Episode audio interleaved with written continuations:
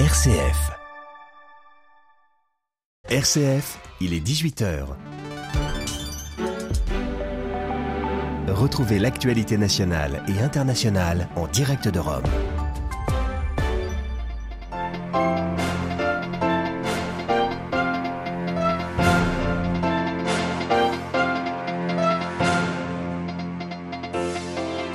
Hier, le pape François a convoqué un consistoire pour la création de 21 nouveaux cardinaux. Témoignage ce soir du préfet apostolique d'Oulan-Bator en Mongolie, Monseigneur Marengo. À 48 ans, il va devenir le plus jeune cardinal et reviendra sur sa petite église missionnaire.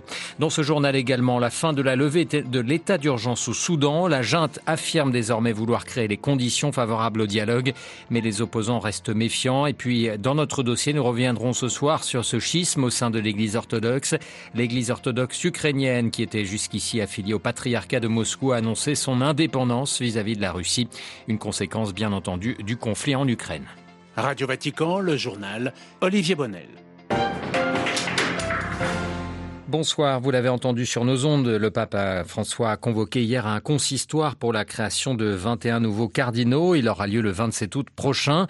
Le Saint-Père a choisi des profils des quatre coins du monde, parmi eux l'archevêque de Marseille, euh, monseigneur Jean-Marc Aveline, que vous avez pu entendre sur nos ondes.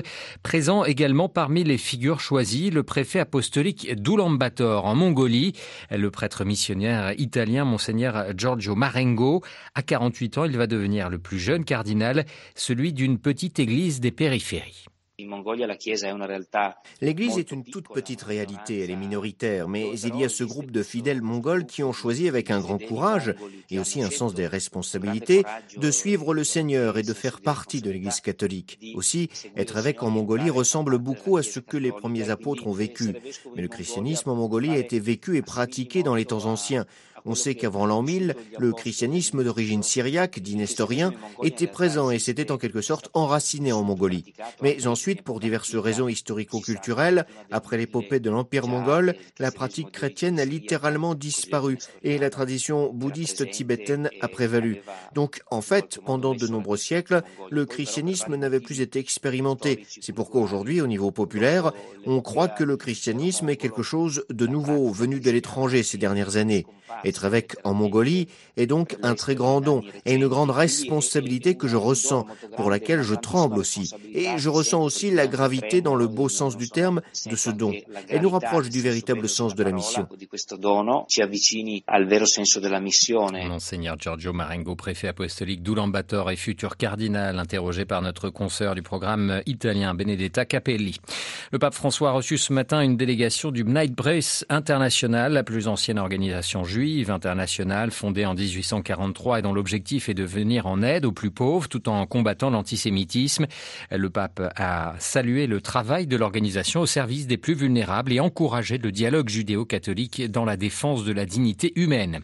Et puis sachez qu'en vue du 24 juillet prochain, seconde journée mondiale des grands-parents et des personnes âgées, l'indulgence plénière sera accordée à ceux qui participeront à la messe célébrée par le pape François dans la basilique Saint-Pierre, aux malades qui la suivront de chez eux et à tous ceux qui consacreront du temps à visiter des personnes âgées, en particulier celles qui sont seules ou touchées par la maladie ou le handicap. Toutes ces informations sont bien évidemment à retrouver sur vaticanews.va.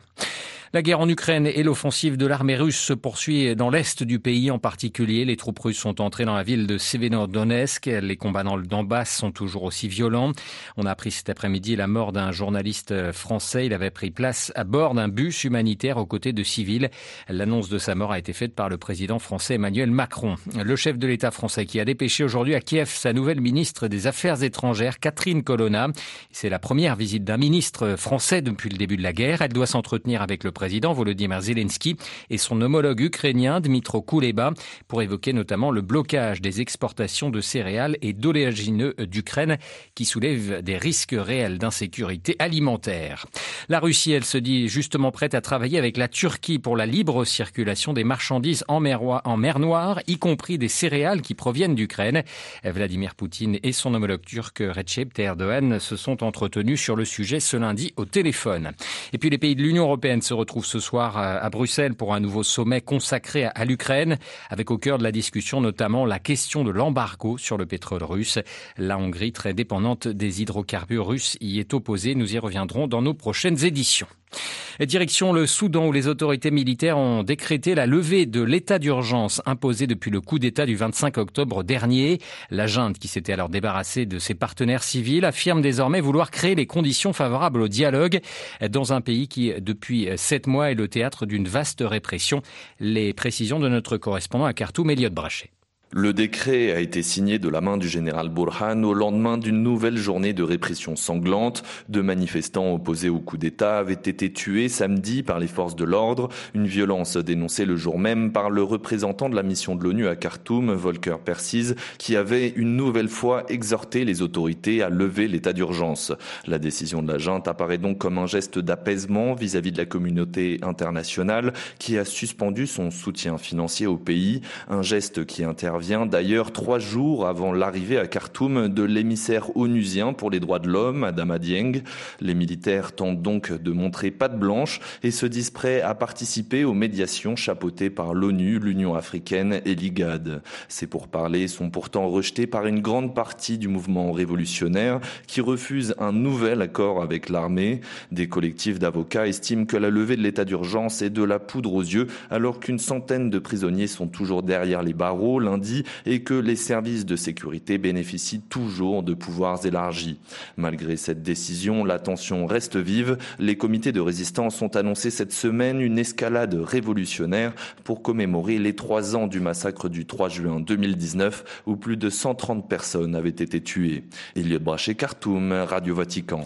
Joe Biden promet de continuer à pousser pour la mise en place d'une régulation plus stricte des armes à feu. Le président américain s'est exprimé aujourd'hui devant des journalistes au lendemain de sa visite à Uvalde, cette petite ville du Texas endeuillée la semaine dernière par une nouvelle tuerie dans une école.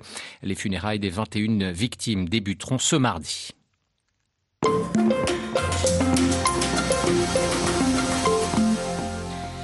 L'église orthodoxe ukrainienne, qui était jusqu'ici affiliée à Moscou, a annoncé vendredi dernier son indépendance vis-à-vis de l'église de Russie, un peu plus de trois mois après l'invasion de l'Ukraine par Moscou. L'église orthodoxe ukrainienne était jusqu'ici rattachée au patriarcat russe, euh, patriarcat russe euh, Kirill, qui avait exprimé son soutien à l'offensive du président Vladimir Poutine contre l'Ukraine. Selon l'église orthodoxe ukrainienne, ses relations avec sa direction moscovite étaient compliquées ou inexistantes.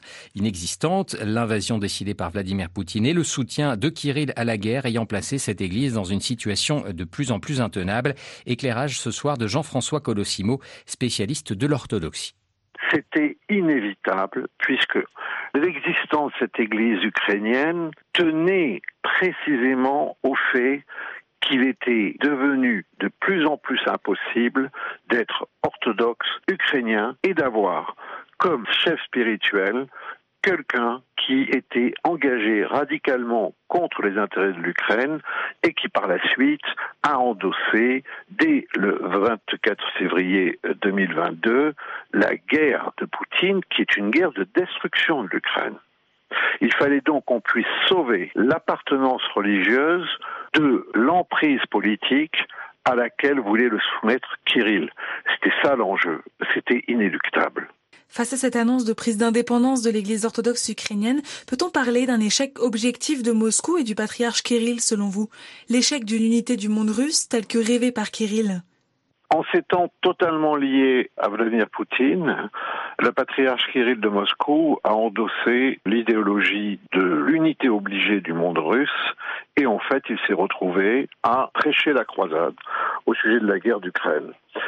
De la même manière que Vladimir Poutine a perdu politiquement l'Ukraine, Kirill a perdu religieusement l'Ukraine. Et ce, pour une simple et bonne raison. En fait, cette guerre fratricide a permis aux Ukrainiens d'arriver à concevoir que l'indépendance ecclésiastique que leur avait accordé le patriarche œcuménique Bartholomé en 2019 était leur seule voie de salut. Quelles conséquences cette indépendance de l'Église ukrainienne va-t-elle avoir sur le patriarcat de Moscou, selon vous? L'échec de Kirill est total, parce que si le patriarcat de Moscou avant cette crise, pouvait revendiquer en fait détenir 50% à peu près du monde orthodoxe en termes de diocèses, de paroisses, de monastères, mais aussi et surtout en termes de ressources financières et politique, eh bien, il faut se souvenir que dans le patriarcat de Moscou, l'Ukraine comptait pour 40%. Interrogé par Claire Riobé, l'historien et éditeur Jean-François Colossimo était ce soir l'invité de Radio Vatican. C'est la fin de ce journal. Merci pour votre fidélité. Prochain rendez-vous de l'information sur nos ondes, ce sera demain matin à 8h30. Excellente soirée à tous.